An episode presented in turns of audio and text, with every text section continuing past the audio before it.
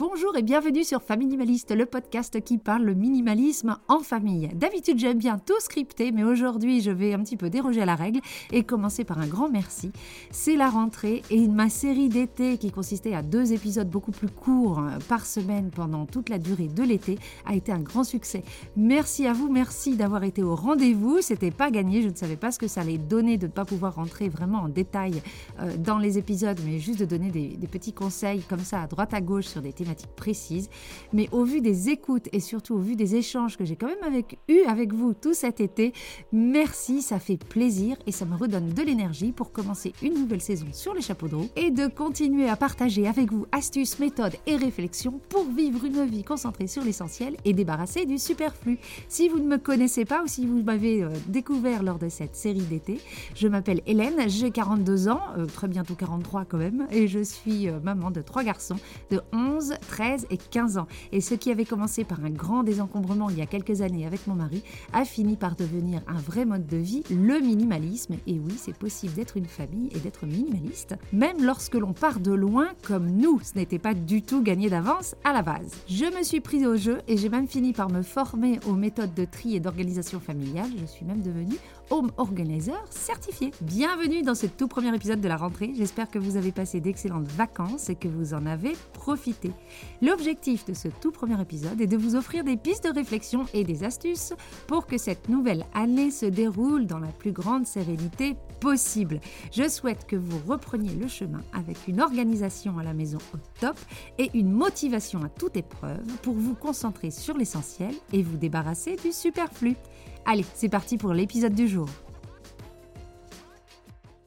Alors déjà, en quoi la philosophie minimaliste peut-elle nous aider à passer une année plus sereine? Oui, c'est la rentrée, je reprends les bases pour vous motiver et vous aider à simplifier les choses cette année. Eh bien, ce que je vous propose, c'est d'utiliser le grand principe de base du minimalisme pour poser des intentions qui nous permettront non seulement de commencer cette année de manière plus sereine, mais nous donneront la motivation nécessaire pour passer à l'action. Car les intentions, c'est bien, mais le passage à l'acte, c'est quand même le nœud du problème. Le minimalisme, c'est de se concentrer sur l'essentiel et de se débarrasser du superflu, que ce soit dans nos placards et dans notre quotidien. Cette année, je vous propose de nous débarrasser de tout ce qui nous pèse au quotidien et qui n'est pas strictement essentiel. La première intention à poser pour cette rentrée pourrait donc être la suivante. Tout ce qui me pèse matériellement n'a plus de place chez moi. D'un point de vue matériel, moins nous possédons de biens, moins nous avons à nous en occuper. C'est d'ailleurs cette constatation qui nous a fait épouser le minimalisme il y a quelques années. Moins on en a à s'en occuper, plus c'est simple et rapide de s'en occuper. Et plus c'est simple, eh bien plus c'est facile de déléguer des tâches et d'impliquer nos enfants dans la gestion du quotidien. L'intention numéro 2 pour cette rentrée pourrait donc être la suivante. Cette année, les enfants prennent leur part ils gagneront en autonomie et nous en énergie.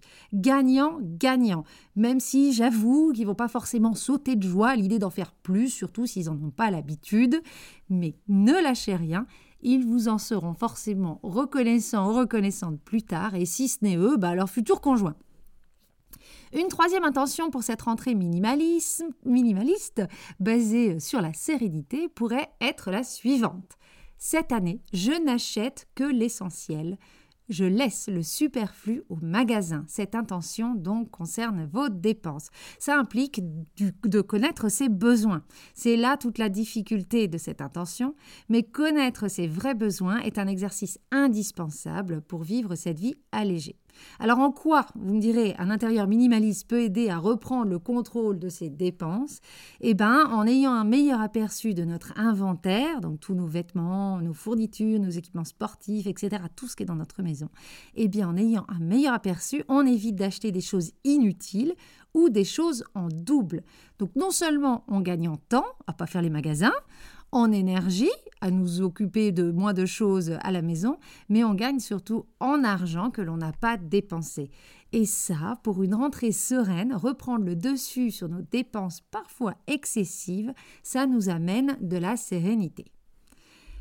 La quatrième intention à poser est peut-être celle de décider de manière proactive de la manière dont on passe notre temps, de connaître nos limites et de ne pas dire oui à tout, mais seulement à l'essentiel.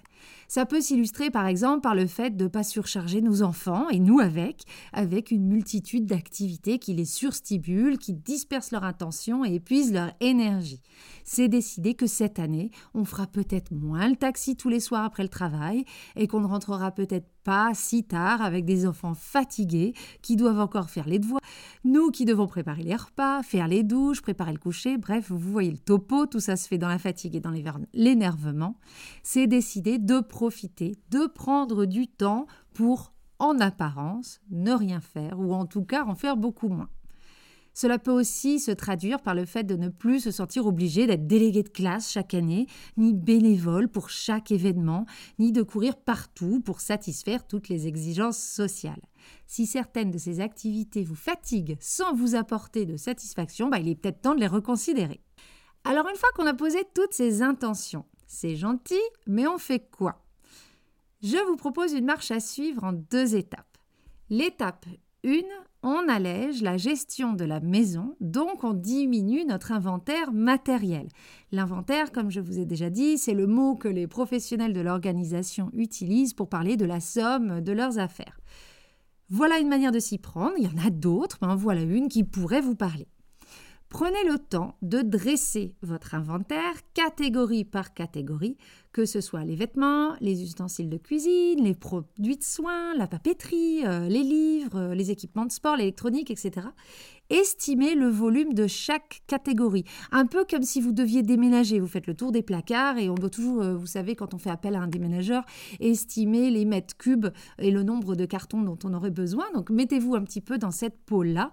Évaluez tout votre inventaire catégorie par catégorie. Et ensuite, comparez cet inventaire à vos besoins réels. Par exemple, pour les vêtements, ben, tenez compte de votre rythme de lessive. Si vous faites une lessive par jour, est-ce que vous avez besoin d'autant de vêtements? Si vous avez des tenues spécifiques au travail, vous aurez peut-être besoin de plus de vêtements que si vous n'en avez pas besoin, que vous n'avez qu'une garde-robe. Encore une fois, si vous avez des vêtements spécifiques au travail, avez-vous besoin d'autant de vêtements juste pour le soir et le week-end? Donc comparez à vos besoins réels. Pour la cuisine, pensez à la fréquence où vous recevez et vous utilisez euh, telle ou telle assiette ou telle ou telle euh, casserole, j'en sais rien. Pour les livres, pensez au temps que vous avez à réellement consacrer à la lecture et si vous aimez relire des livres ou non. Concentrez-vous particulièrement sur les catégories d'objets qui vous demandent le plus d'efforts au quotidien. Soyez assez précis en ce qui concerne ces objets. Cette comparaison entre besoin et inventaire, donc entre besoin et réalité, vous aidera à prendre conscience de certains problèmes et vous motivera pour commencer le tri, souvent le premier pas vers le minimalisme. Faites un tour en description pour télécharger gratuitement ma fiche méthode de cet épisode. J'ai fait un tableau que vous devriez, enfin j'espère, trouver utile et qui vous aidera à faire cet état des lieux catégorie par catégorie. Une fois cet état des lieux fait, on pourra passer au tri. Je ne vais pas rentrer dans la technique du tri à proprement dite euh, aujourd'hui, ce n'est pas le, propos de l'épisode. Le propos, c'est de poser des intentions et d'avoir ce déclic pour passer à l'action. Euh, en ce qui concerne les techniques de tri beaucoup plus précises, je vais euh, en parler cette saison en faisant des épisodes un petit peu plus précis sur la méthode. L'étape numéro 2, une fois qu'on a fait euh, l'inventaire de tout ce qui est matériel chez nous, c'est de parler du minimalisme immatériel et de faire un peu l'inventaire de tout ce qui est bah, justement immatériel. C'est un peu le minimalisme mental, si vous voulez. L'objectif, c'est de désencombrer votre agenda social de tout ce qui vous coûte plus en énergie et en bien-être qu'il ne vous en apporte. Un peu la même chose que pour le matériel, vous faites la liste des activités, euh, les vôtres et celles de votre famille, et vous les évaluez en fonction de ce qu'elles vous apportent et de ce qu'elles vous coûtent. Une fois que vous aurez fait euh, cette liste, vous trouverez probablement euh, deux catégories distinctes. Il y aura deux catégories qui vont se détacher. Ceux qui vous coûtent trop et ceux qui vous apportent beaucoup. Si quelque chose vous coûte plus qu'il ne vous apporte, eh ben ça ne fait pas partie de votre essentiel. Vous pouvez envisager de le modifier, de le réduire, voire même d'éliminer cette activité. En revanche, pour toutes les activités qui vous apportent beaucoup plus qu'elles ne vous coûtent, vous pouvez envisager de les garder, voire d'en augmenter la fréquence. Là encore, j'ai un tableau dans la fiche méthode euh, qui pourrait vous être utile. En résumé, cette année, vous pourriez décider de vous concentrer sur l'essentiel et éliminer le superflu, que ce soit dans vos maisons, vos emplois du temps ou même dans votre esprit et cela sans culpabilité. Prendre soin de soi ne se résume pas à un massage mensuel, même si, euh, ayant une, une sœur facialiste, je peux confirmer que les massages sont magiques. Mais à mes yeux, prendre soin de nous passe avant tout par la connaissance et le respect de nos obligations, bien entendu, mais aussi de nos limites et de nos envies.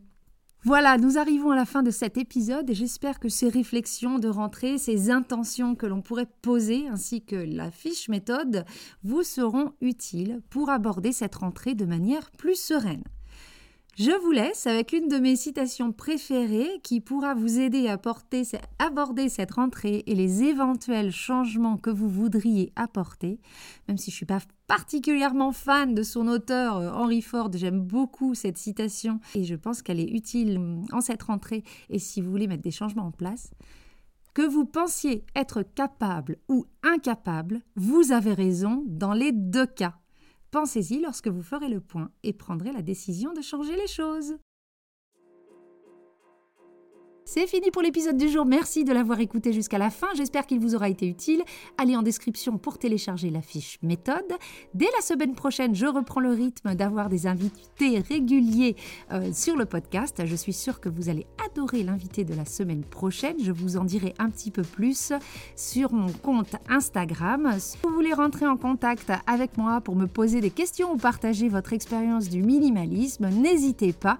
Vous trouverez là encore en description mon adresse mon lien du site internet ainsi que tous les liens de mes réseaux sociaux. Et je sais qu'on vous le dit à la fin de tous les podcasts, mais vraiment c'est tellement important pour soutenir les gens qui font des podcasts de s'abonner à la chaîne de mettre des cœurs et des étoiles sur les plateformes d'écoute ainsi que de laisser des commentaires. Cela aide le référencement et fait que ce podcast est visible par le plus grand nombre. Donc merci à toutes celles et tous ceux qui m'ont laissé autant de cœurs et de commentaires cet été. Je vous dis à la semaine prochaine et en attendant, n'oubliez pas, vivre avec moi, c'est vivre avec mieux.